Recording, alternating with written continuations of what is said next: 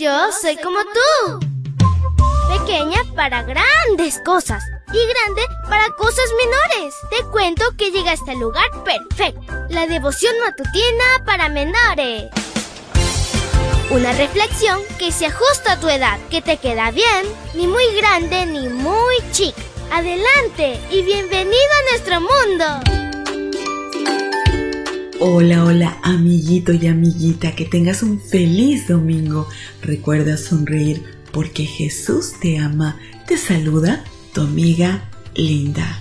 Y el versículo para hoy dice así: Naamán fue y se sumergió siete veces en el Jordán, según se lo había ordenado el profeta, y su carne se volvió como la de un jovencito y quedó limpio. Segunda de Reyes 5:14. Y la historia se titula Naamán. Naamán era el general del ejército sirio.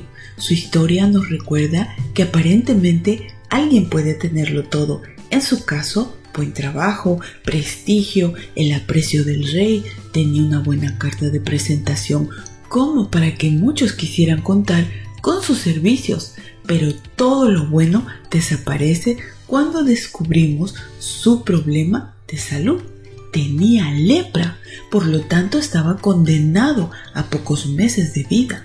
Su ejemplo nos advierte que la tragedia del jardín del Edén nos alcanza a todos de distintas maneras y en diferentes etapas de nuestra vida. Naaman quería la salud, por eso estuvo dispuesto a viajar hasta Israel, pero tenía un problema. Él pensó cómo iba a obtenerla. Su primer desencanto ocurrió cuando Eliseo no salió a recibirlo. Fue Giesi quien le ordenó acudir al río Jordán y sumergirse siete veces, orden que le pareció absurda por lo sencilla. En cambio, Naamán pensó que Eliseo iba a orar por él, iba a levantar una mano al cielo y la otra la iba a colocar en la parte afectada de su cuerpo. Namán representa a todos los que buscan a Dios anticipando cómo nos va a responder. Entonces, cuando no ocurre como piensan, se enojan como Naaman. ¿De qué sirve orar si de antemano ya encasillamos a Dios respecto a cómo debe responder? Lo cierto es que Dios tiene una manera de atender a cada persona según el número de habitantes del mundo.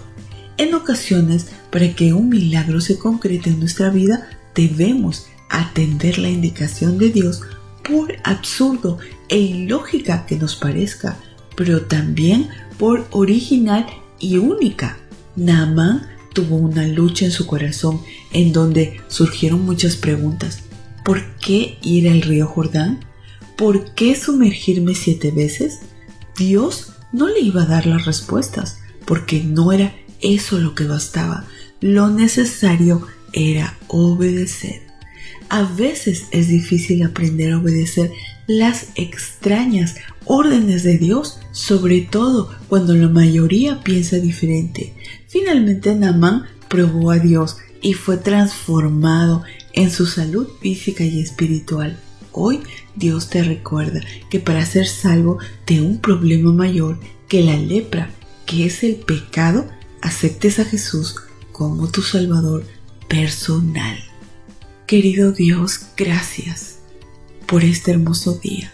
En este día queremos aceptarte en nuestra vida como nuestro Salvador personal, que eres tú, nuestro amado Jesús te pedimos que nos ayudes a confiar en ti en los buenos momentos y también en los momentos difíciles. Queremos aceptarte en nuestra vida.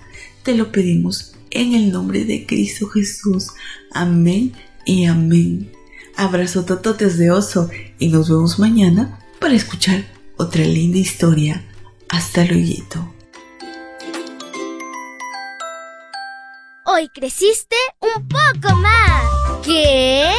Porque crecer en Cristo es mejor. La matutina de menores llegó por el tiempo y dedicación de Canaan Seventh Day Adventist Shores and Dear Ministry.